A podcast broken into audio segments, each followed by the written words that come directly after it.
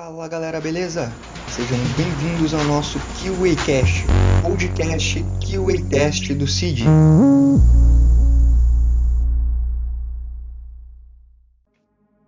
E hoje nós estamos com um tema que eu tenho certeza que vocês gostam bastante: automação de testes. E nós já temos alguns episódios aqui sobre esse tema, então se você quiser é só dar uma olhada aqui mesmo no nosso canal. Agora bora parar de enrolação e começar falando um pouco sobre a aproximação entre desenvolvedor e tester.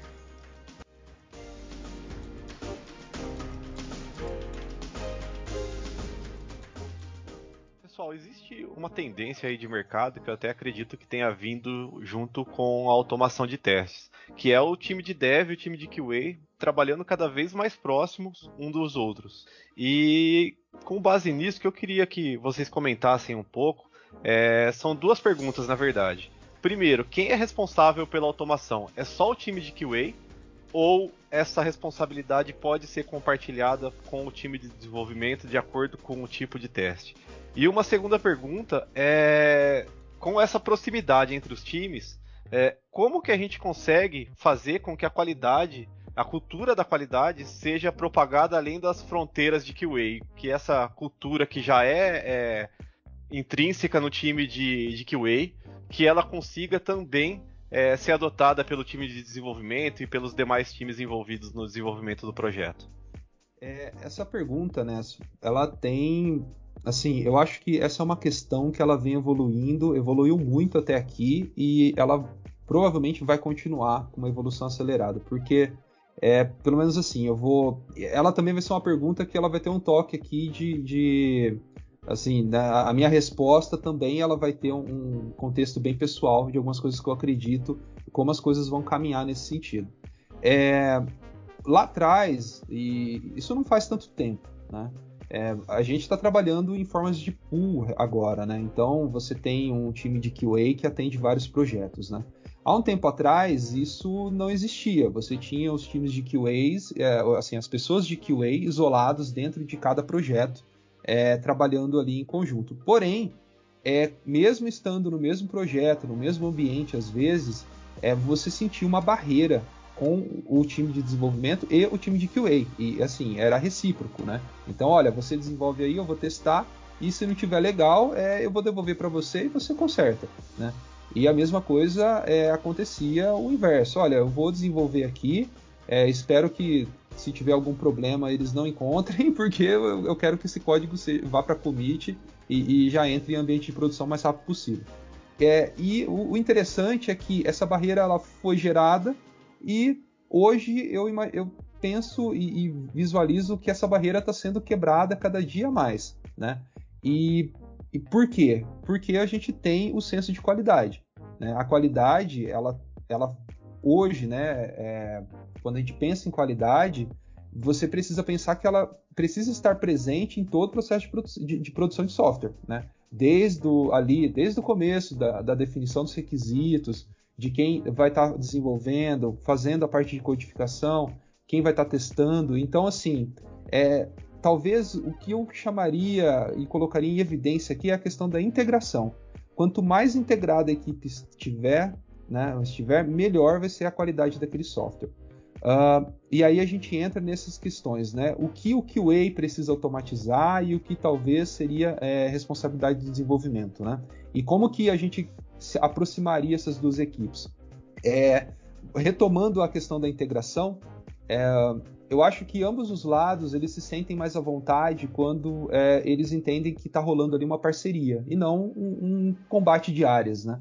É, a gente tem que eliminar isso cada vez mais do nosso dia a dia, porque o que a gente precisa é da parceria em si. Então, se você começa a, a praticar outros tipos de testes e aí vem uma opinião é, pessoal mas é uma coisa que eu venho percebendo muito forte no mercado. É, um exemplo: testes automatizados é, e testes unitários. Tá? O teste unitário, é, hoje, qualquer curso que você pega de desenvolvimento, uh, sempre tem alguma área ali que ele vai falar de testes de unidade, né? que é o próprio desenvolvedor está criando seus testes para poder verificar se aquilo que ele está implementando é, está ok. Né? Uh, eu acredito que essa é uma tendência muito grande e eu já vejo isso acontecendo em algumas empresas, ou pelo menos de pessoas que eu conheço em outros lugares, é de que uh, os QAs estão cada vez mais trabalhando nessa área, né? criando testes de unidade junto com o desenvolvimento, né? abrindo os projetos de, de, de, de, de desenvolvimento ali na, no seu ambiente mesmo, é, olhando o código, vendo o que o código está retornando, o que, que, as classes estão retornando e criando testes de unidades para essas classes, né? É, e estando junto ali do lado do desenvolvedor.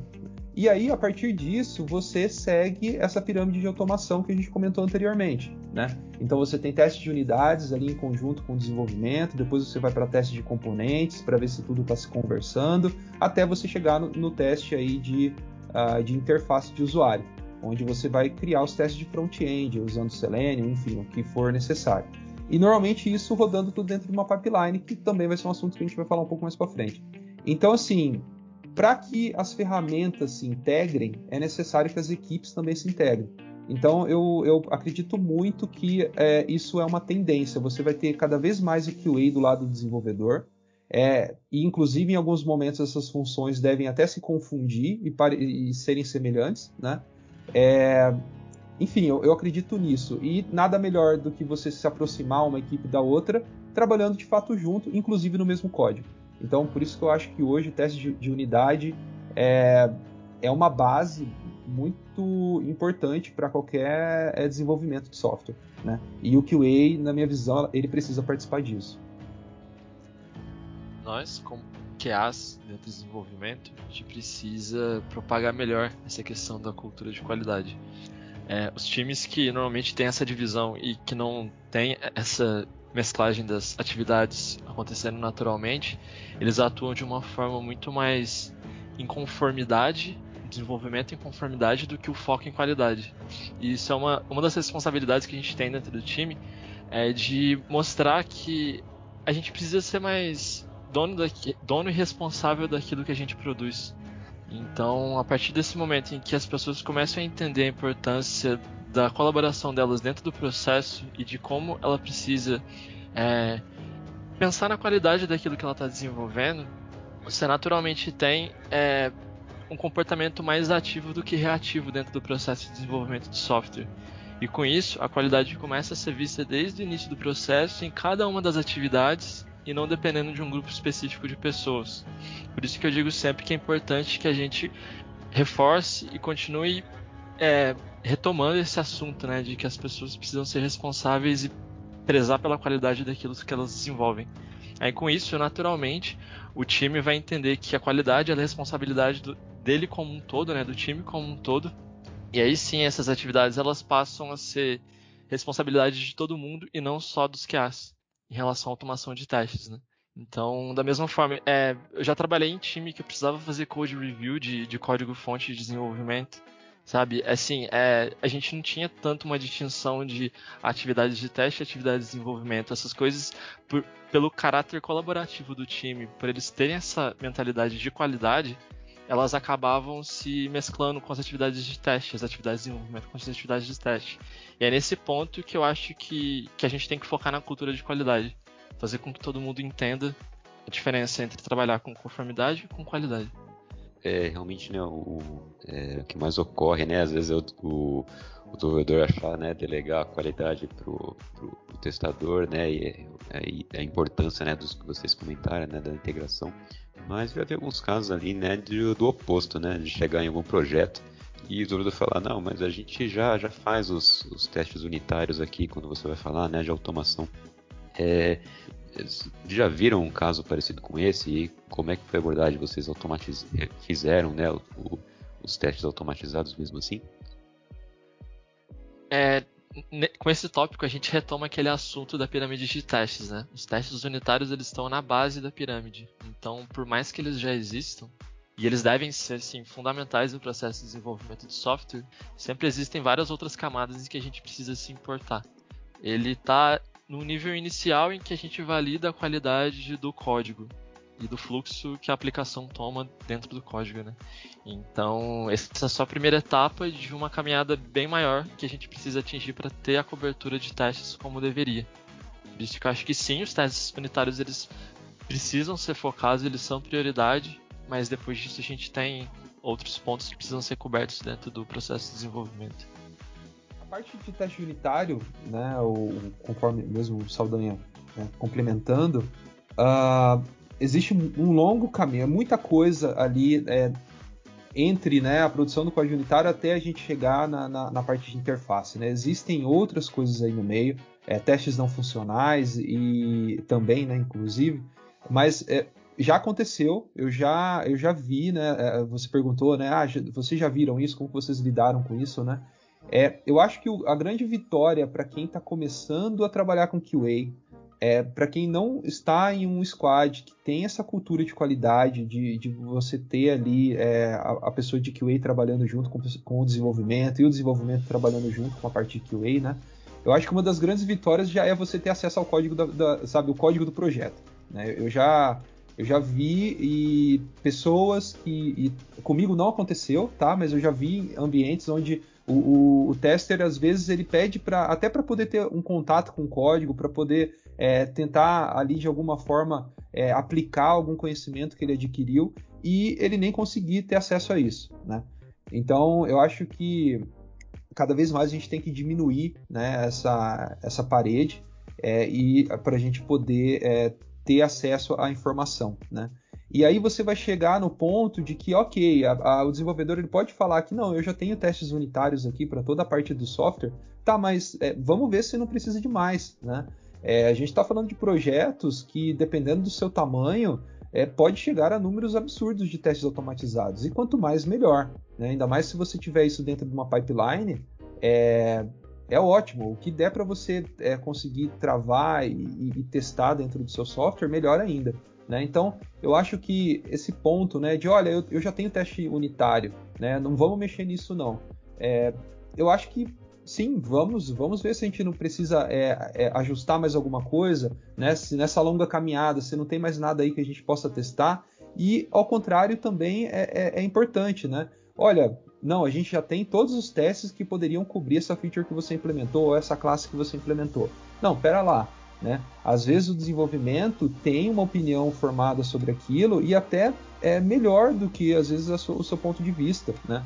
É, recentemente nesse projeto que eu estou trabalhando, é, eu achei algumas coisas que aconteciam estranhas, mas depois eu fui entender, né? Os desenvolvedores chegaram para mim e falaram assim, viu, manda os seus casos de teste aqui para a gente poder trocar uma ideia e ver o que está acontecendo, né?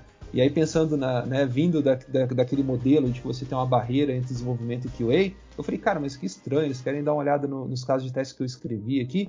E na verdade não, eles queriam só olhar para ver se, olha, será que não tem alguma coisa que eu implementei aqui que talvez é, poderia ter um caso de teste diferenciado, né? Então eu acho que as duas vias elas precisam estar livres. Né? É, é, a comunicação, é a integração, é espalhar a cultura de teste aí no time.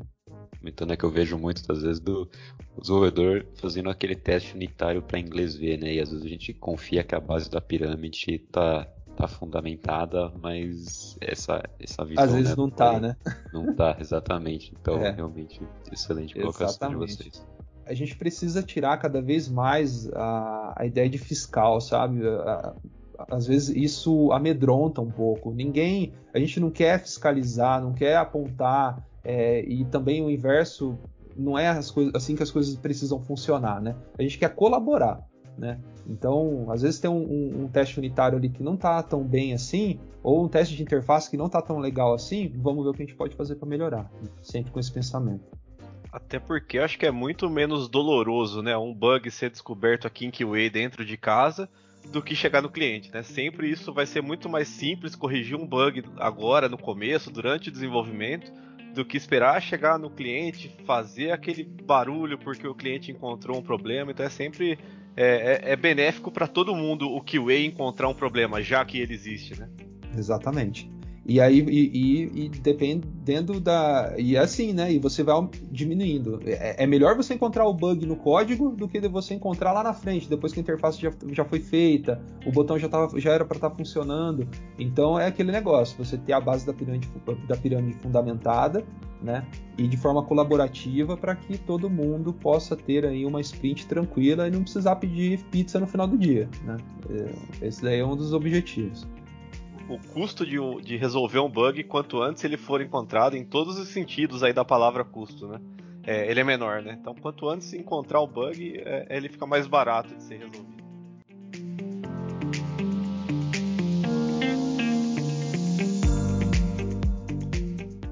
Pessoal, vou fugir agora um pouquinho dessa questão dos tipos de testes que tem que ser automatizados ou não, porque eu tenho uma dúvida que ela é geral e ela é relacionada à manutenção do, desses scripts. E aí depende do tipo de teste. E aí, aproveitando que os universitários estão aqui, eu vou pedir ajuda de vocês. Porque o que eu quero saber é se vocês têm alguma estratégia, alguma dica que vocês poderiam passar sobre como eu posso estar tá mantendo esses scripts de automação, eles sempre é, organizados, sempre robustos, sempre eficientes, vamos dizer assim. Maravilha, RGB. Vamos lá. É, eu acho que antes, nessa pergunta, antes a gente precisa entender o que é robustez. Né? Ela tem diversos sentidos e assim diversas percepções. É, eu, eu vou falar para vocês aqui o que eu entendo como robustez e pelo que uh, nas pesquisas que a gente faz, né, para poder entender sobre o tema, o que, que eu encontrei também falando sobre robustez, né? Então, a robustez de um software, e não é a robustez ela não existe só em software, né? Existe em qualquer outro produto ou até processo aí que você está trabalhando. Mas em questão aqui, vamos focando em automação, é, a robustez é, é, algo ser minimamente sensível né, a, aos fatores que causam a, a, causadores de variação. Então, assim, quanto uh, mais sensível no caso, né? É, quanto menos sensível ele for né, em relação aos fatores que causam variação, melhor. Né? É algo robusto. Então, vou exemplificar aqui para vocês. Né?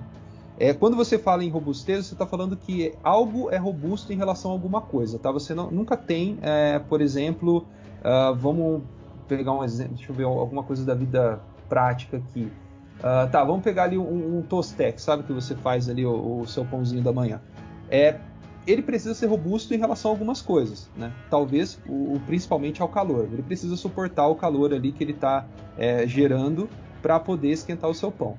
Então, a, o seu Tostex ali da manhã, ele é robusto, ele precisa ser robusto ao calor, ele precisa ser robusto a, ao tipo de eletricidade ali que ele está recebendo e ao tipo de manuseio que ele vai ter. Né? Você não vai ter algo robusto a tudo. Ele é sempre robusto em relação a alguma coisa. E quando a gente fala em, em, em uh, scripts de automação né, robustos, a gente está falando exatamente sobre isso. É, a gente espera, né, quando a gente constrói um script, um ambiente de automação, é, e que a gente chama esse ambiente de robusto, né, que ele seja robusto, é que ele seja robusto em relação, uh, ao, primeiro, ao software que ele está testando. Né, então, aqueles scripts de teste que você fez, ele precisa de fato é, cobrir o software que ele está testando e também ser robusto a ele mesmo contra contra o quê, né? Contra uh, testes que, que devido à implementação do script ele mesmo gere problemas, né? Que uh, já acontece muito quando você vai rodar automação, aí a, a pessoa vira para você e fala, tá, mas o erro está no software ou está no, no, script, né? E às vezes você vai é, investigar, às vezes tem alguma coisa ali no seu script que você produziu e que não está tão bom assim, né? Só que se você não tivesse um feedback em relação a isso, você nunca saberia onde o erro estaria, né? Então, para a gente poder manter scripts de automação né, é, em condições ideais para o teste, né, é sempre interessante que esses scripts eles sejam acompanhados de logs, né, para a gente poder saber o que está acontecendo no nosso código conforme ele roda. É, focar em produção de um código limpo. Né? Então, assim, a automação, ela teoricamente e assim na prática, né, ela é um processo de desenvolvimento. Né? Você tem ali um, um, código, uma estrutura, né? Então é importante você manter o seu código limpo, tanto para você saber o que está acontecendo ali, como para as outras pessoas também saberem, né? Garantir que seu script seja tolerante a falhas, né? Para que ele possa ser robusto, né? Em relação a ele mesmo, se ele falhar, o que, que ele faz? Ele tenta de novo, ou ele vai avisar o, o, o tester que, olha, eu falhei aqui na linha tal, em tal lugar, né? Então, garantir essa tolerância a falhas, é, estruturar o código, como eu disse anteriormente, para poder facilitar a leitura, deixar, tentar deixar ali documentado, né, com, com ali os métodos que você produziu e tudo mais, e focar em utilizações de frameworks de testes específicos para o seu projeto e, de certa forma, tentar é, escolher os melhores para aquilo que você está fazendo. Né? Então, se é um teste de, de back-end, se é um teste de front-end, tentar escolher as melhores ferramentas para você produzir o seu script, né? Então, retomando, é, ser robusto é isso, você garantir uh, que o seu código de automação ele enfrente qualquer problema ali que ele encontre, ou pelo menos grande parte deles, durante a sua execução. Né? É porque não é esperado, né? A gente não espera que, olha, tá tudo pronto, vamos botar para rodar o teste automatizado. Aí na hora que você dá o play ali, é, ele quebra por algum problema ou de implementação do script ou de fato alguma coisa que a gente não se precaveu e que o software que a gente está testando é, acabou soltando um resultado que a gente não esperava e aí o teste quebrou. Né? Então, basicamente é isso. Eu não sei se eu respondi a RGB, mas acho que o Léo vai conseguir complementar bem esse assunto também.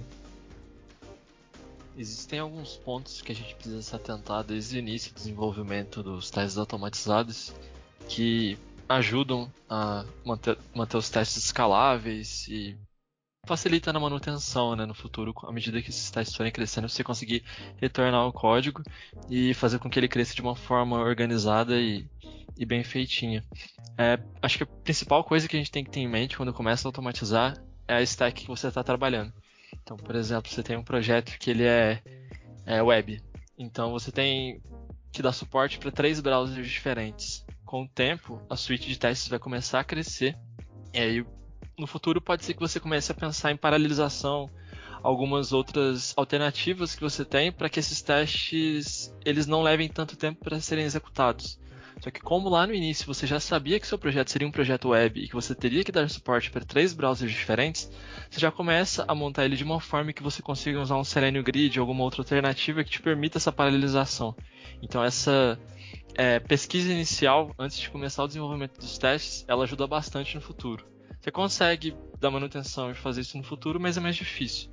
Outro ponto que vale a pena ressaltar é a questão do uso de um design pattern. Então, assim como no desenvolvimento de software, para desenvolvimento de testes automatizados, você tem alternativas de design patterns que podem ser aplicados no código para que ele continue organizado e seja de fácil manutenção. Uma outra pessoa que venha trabalhar no seu código, conheça aquele design pattern, ela já vai entender aquilo que você está fazendo.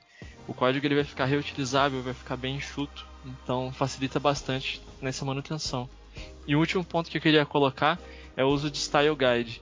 Toda linguagem de programação ela tem boas práticas, ela tem um Style Guide que é recomendado a ser seguido. No caso do Python, por exemplo, a gente tem um PEP 8, e da mesma forma que se aplica para desenvolvimento de software, ele se aplica para testes automatizados. Então, o uso de um style guide, ele deixa o código mais legível e ele facilita para que outra pessoa que vá trabalhar nos testes automatizados, ela consiga pegar o código, entender de cara e conseguir trabalhar nele desde o início.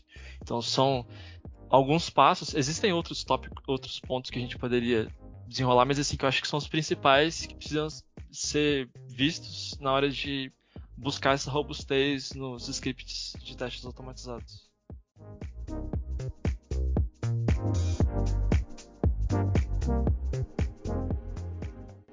Vocês comentaram, né, da, dos tipos de teste e dessas melhores práticas aí também, né, para a gente fazer automação. Mas dado, dado o contexto aí do meu projeto, né, é, do, do, do, que, que vou ter que automatizar, da linguagem, é, como que vocês é, é, buscam é, qual ferramenta que eu vou utilizar. É, tem, tem alguma forma melhor de decidir é, essa qual ferramenta, né? Se a gente busca na internet tem diversas opções aí para várias tecnologias, mas a gente fica meio perdido se a gente está começando, não conhece as ferramentas. Beleza. Bom, é, eu acho que uma das assim, gente, automação ela tá ligada, assim como o desenvolvimento, à, à questão de pesquisa, busca, referência, né, para a gente saber o que está rolando.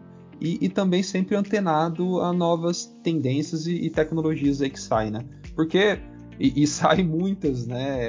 É, assim, todo dia tem alguma coisa nova.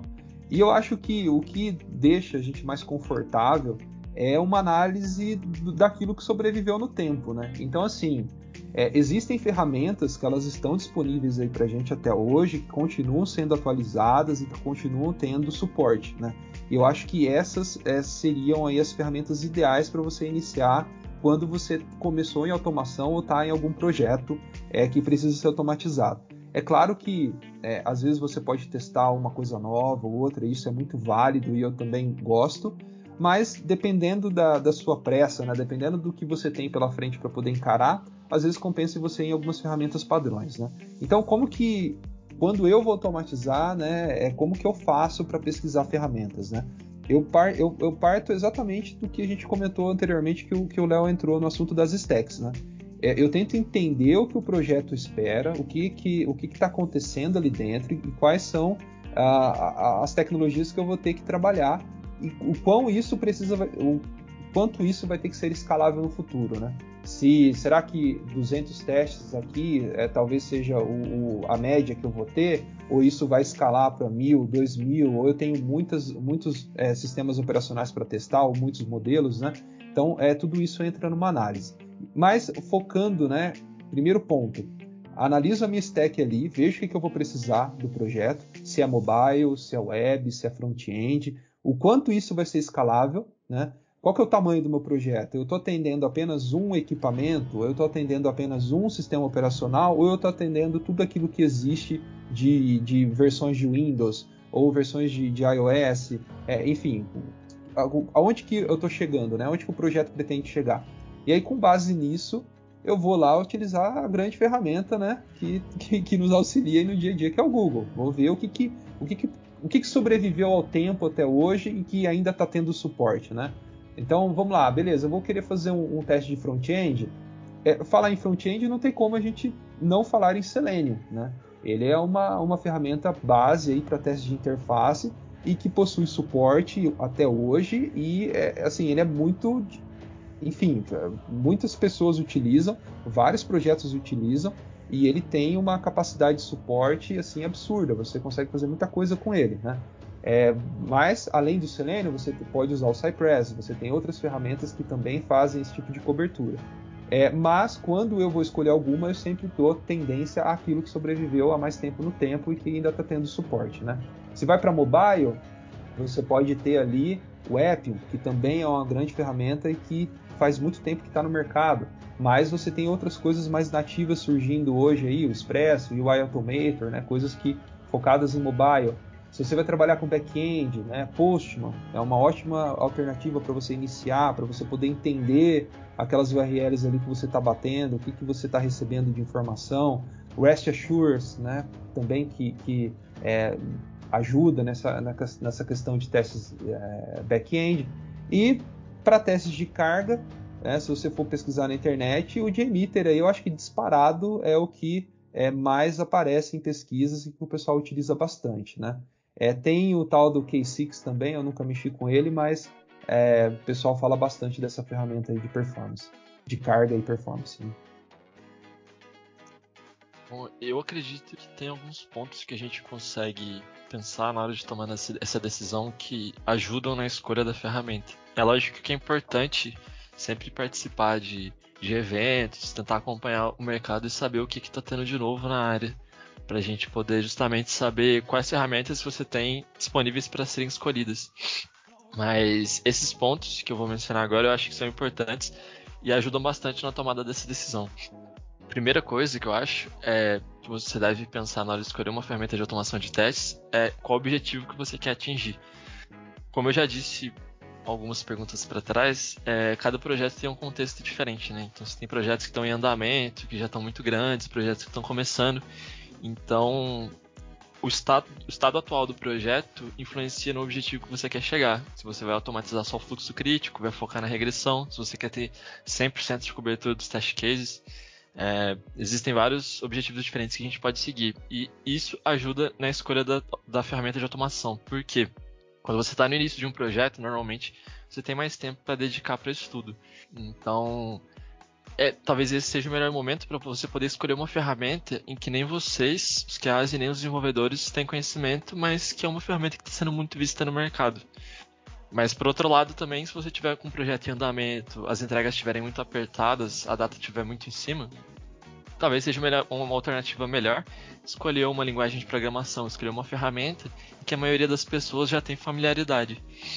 Porque com isso você tem um tempo menor de aprendizado e aí vocês conseguem começar a produzir mais rápido.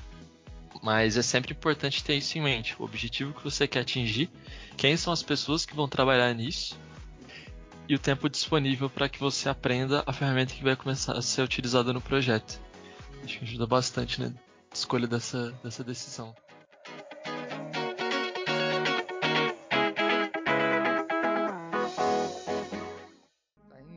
Pouquinho assim da, dessa linha da, da ferramenta, assim, da, da, dessas escolhas. É, eu não sei se vocês de repente reparam nos comentários que vocês fazem, mas eu sou bastante observador.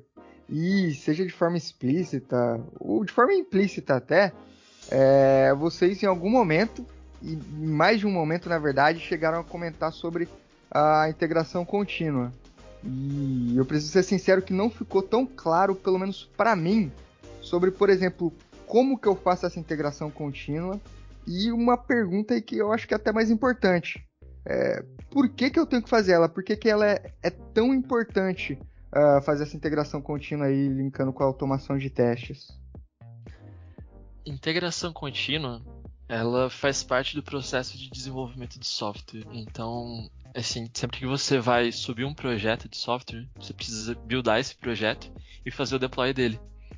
E a gente ouve falar de várias ferramentas que auxiliam nesse processo, né? A gente tem o CircleCI, Jenkins, Azure DevOps e várias outras que permitem que você crie uma sequência de atividades que fazem com que essas etapas que eu mencionei aconteçam. Você pega o código fonte, compila, depois faz o deploy e torna a aplicação disponível.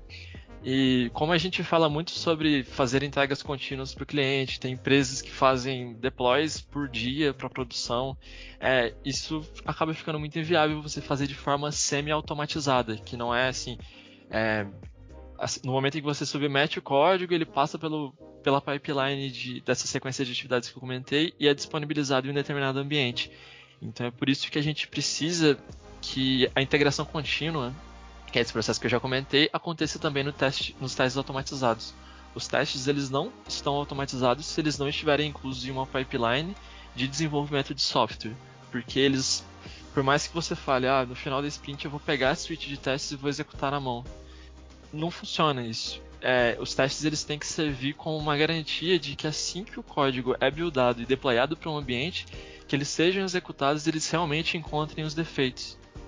E isso a gente garante colocando num processo de integração contínua, porque ele vai estar de forma intrínseca no processo de desenvolvimento de software. Por isso que é tão importante que a gente inclua os testes automatizados nessas ferramentas. Isso. É, então, e além né, da, dessa integração contínua, tem uma outra, né, que assim eles acabam trabalhando junto, né, que é o tal do CICD, né, que é a integração, a integração contínua de CI, né, de Continuous Integration, e a entrega contínua, que é a Continuous Delivery, né? Então você separa aí essa que aí a gente chama de pipeline, né? Que é o, essa esteira, né? Essa sequência de atividades que você vai configurar, né? Seja no Jenkins, seja no GitLab, tem o GoCD, SAR, SAR é, uh, qualquer Action, se eu não me engano, enfim. Então você configura essa pipeline, essa sequência de atividades e aí é, elas vão ser executadas. Uh, a parte de teste, né, ela tá dentro da, da, da CI, né, da, da Continuous Integration.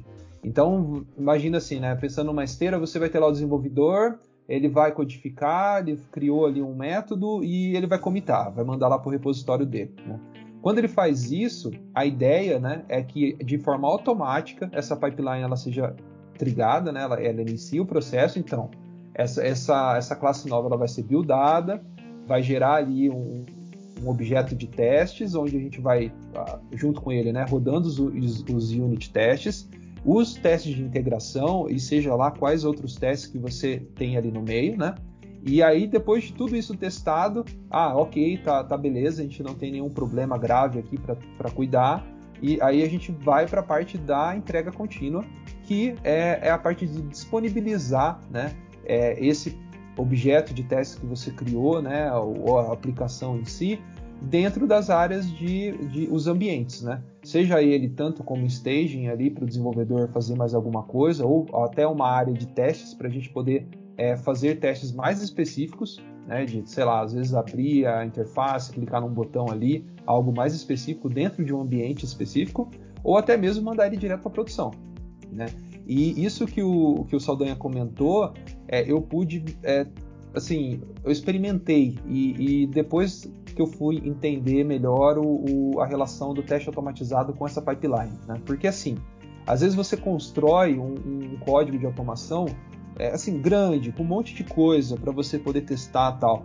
Só que ele não está integrado numa pipeline. Então o que acontece? Na hora que o APK sai lá para testar, né? Vamos dizer que a gente está fazendo, mexendo com mobile, você tem que instalar isso no equipamento, você conecta ali com USB no seu PC, vai lá e clica no play do, do, do da sua IDE ali para você poder rodar todos os testes.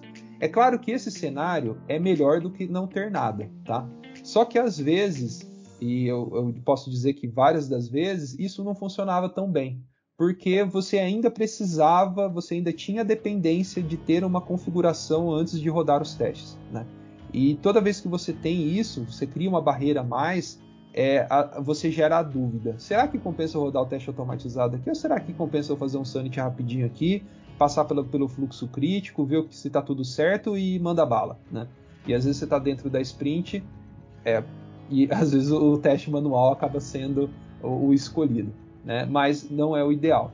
Então a ideia de se manter esse pipeline é exatamente por isso, você manter as coisas automáticas, né? E também auxiliar no método ágil, né? Você conseguir disponibilizar as coisas no menor tempo possível, é, para, enfim, né? Você ter essas entregas é, o mais rápido possível e com qualidade. Então, basicamente, quando a gente fala de integração contínua, a gente está falando dessa esteira aí que a gente vai colocar tudo dentro dela e as coisas vão acontecer é, de forma automática. Não que para chegar lá não o caminho não seja tão árduo, porque eu, eu, eu costumo dizer que o CICD é a cereja do bolo aí para qualquer processo de, de, automação. É aonde a gente quer chegar, mas para chegar até lá é, precisa organizar muita coisa antes.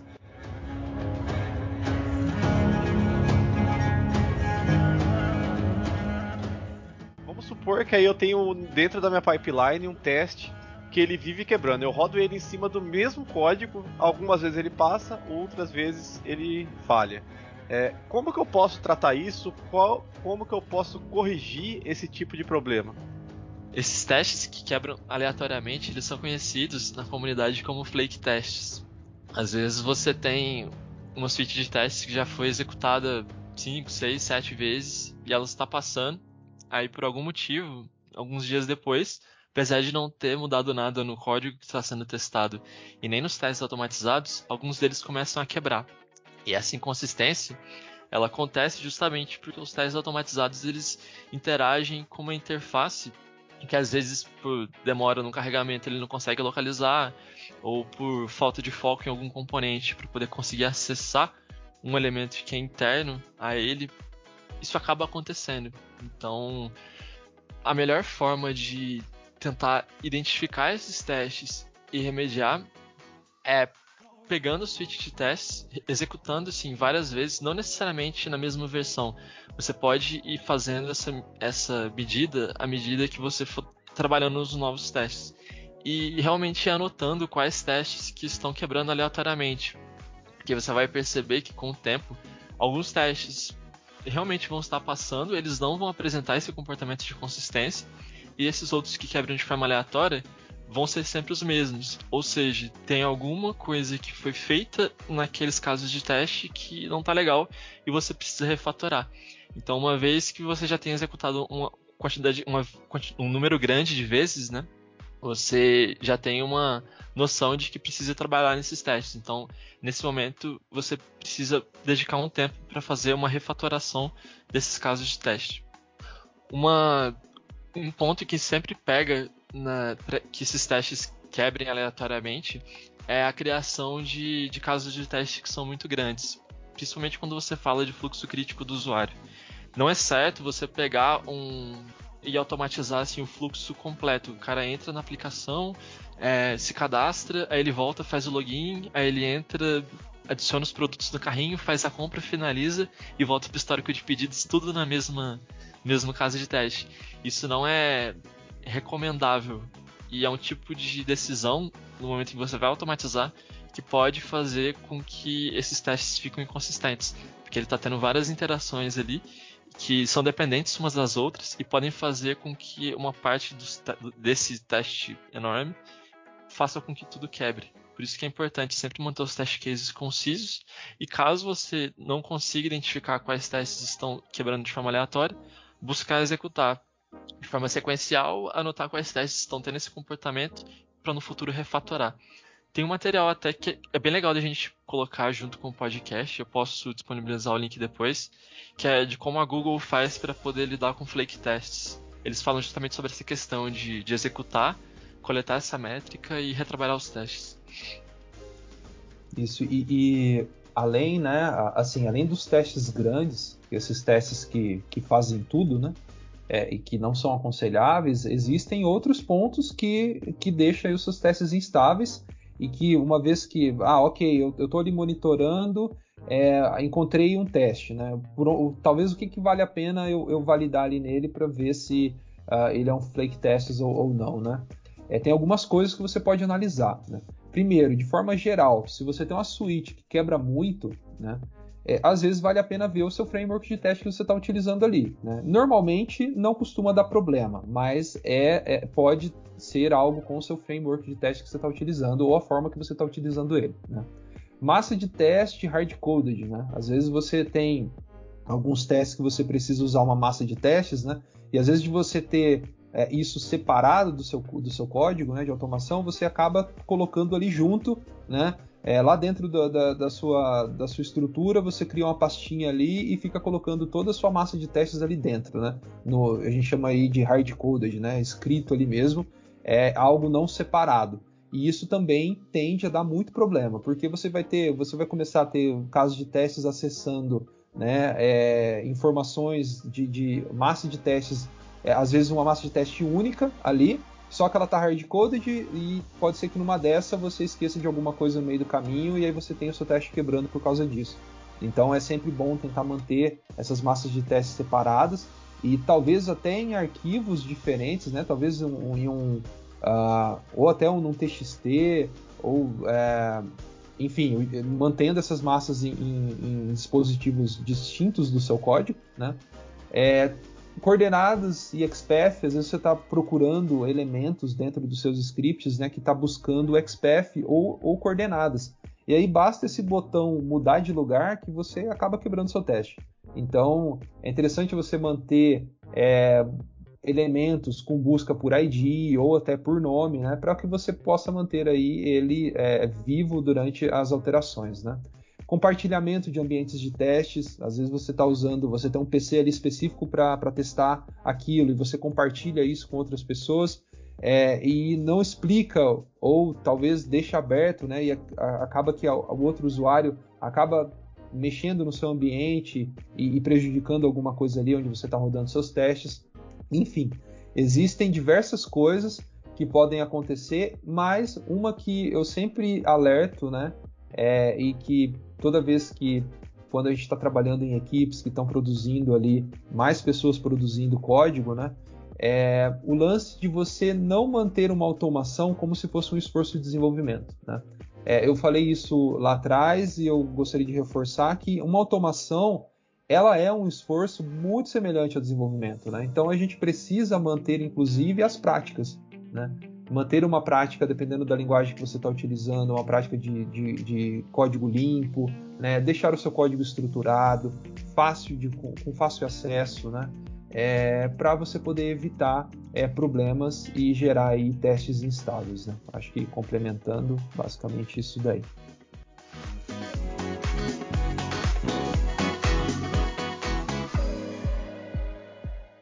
Pois é, galera. Como tudo que é bom dura pouco, Infelizmente, nós vamos chegando ao fim desse episódio. E eu quero agradecer a todos vocês que acompanharam até aqui. Espero que nós tenhamos aí respondido algumas dúvidas que vocês tinham sobre esse tema e até a próxima. Você ouviu a mais um papo de qualidade no QAcast do CID.